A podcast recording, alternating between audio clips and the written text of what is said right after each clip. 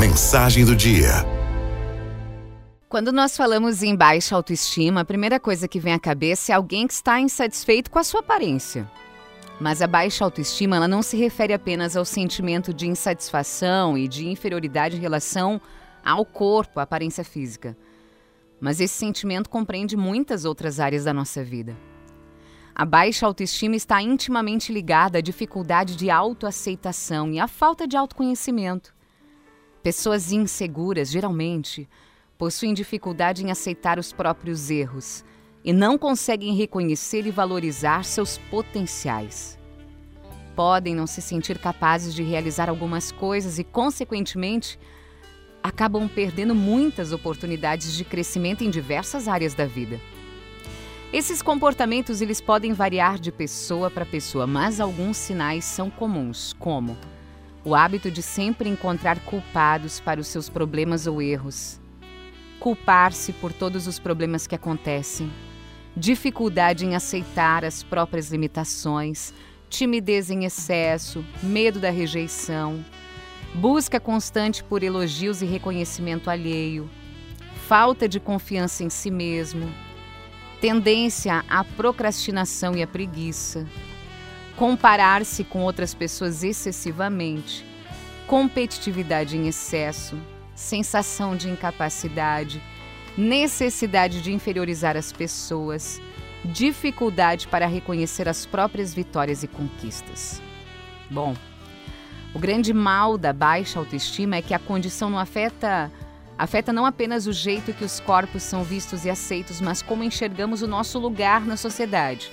Por exemplo, Pessoas com dificuldade em aceitar suas características físicas podem não se achar dignas de determinada vaga de emprego apenas porque o corpo está fora do padrão. Assim como aquelas pessoas que têm pouca confiança em sua capacidade intelectual porque não se consideram inteligentes o suficiente para ocupar uma posição de destaque. Para fortalecer sua autoestima, é fundamental olhar para si mesmo e se aproximar da sua essência.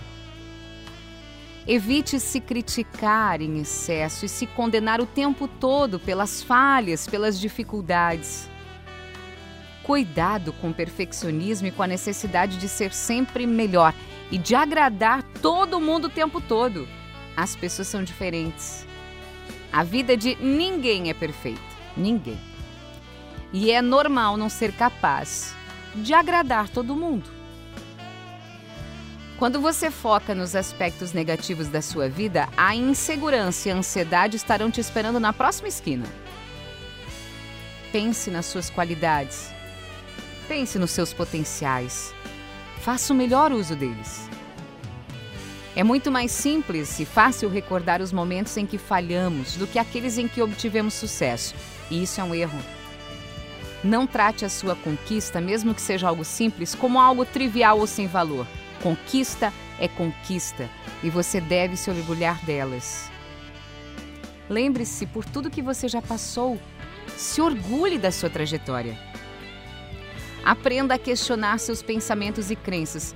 Será que você precisa mesmo ter aquele corpo sequinho, todo malhado, curvilíneo, para conquistar algo na sua vida? Será que você precisa mesmo daquela amizade que só te faz mal? Perceber quais dessas crenças o impedem de avançar e entender a si mesmo é fundamental para restaurar a autoconfiança e a autoestima. Uma dica para esse novo dia: valorize quem você é. Valorize sua história, valorize seu jeito e se prepare para viver um tempo novo e muito mais feliz.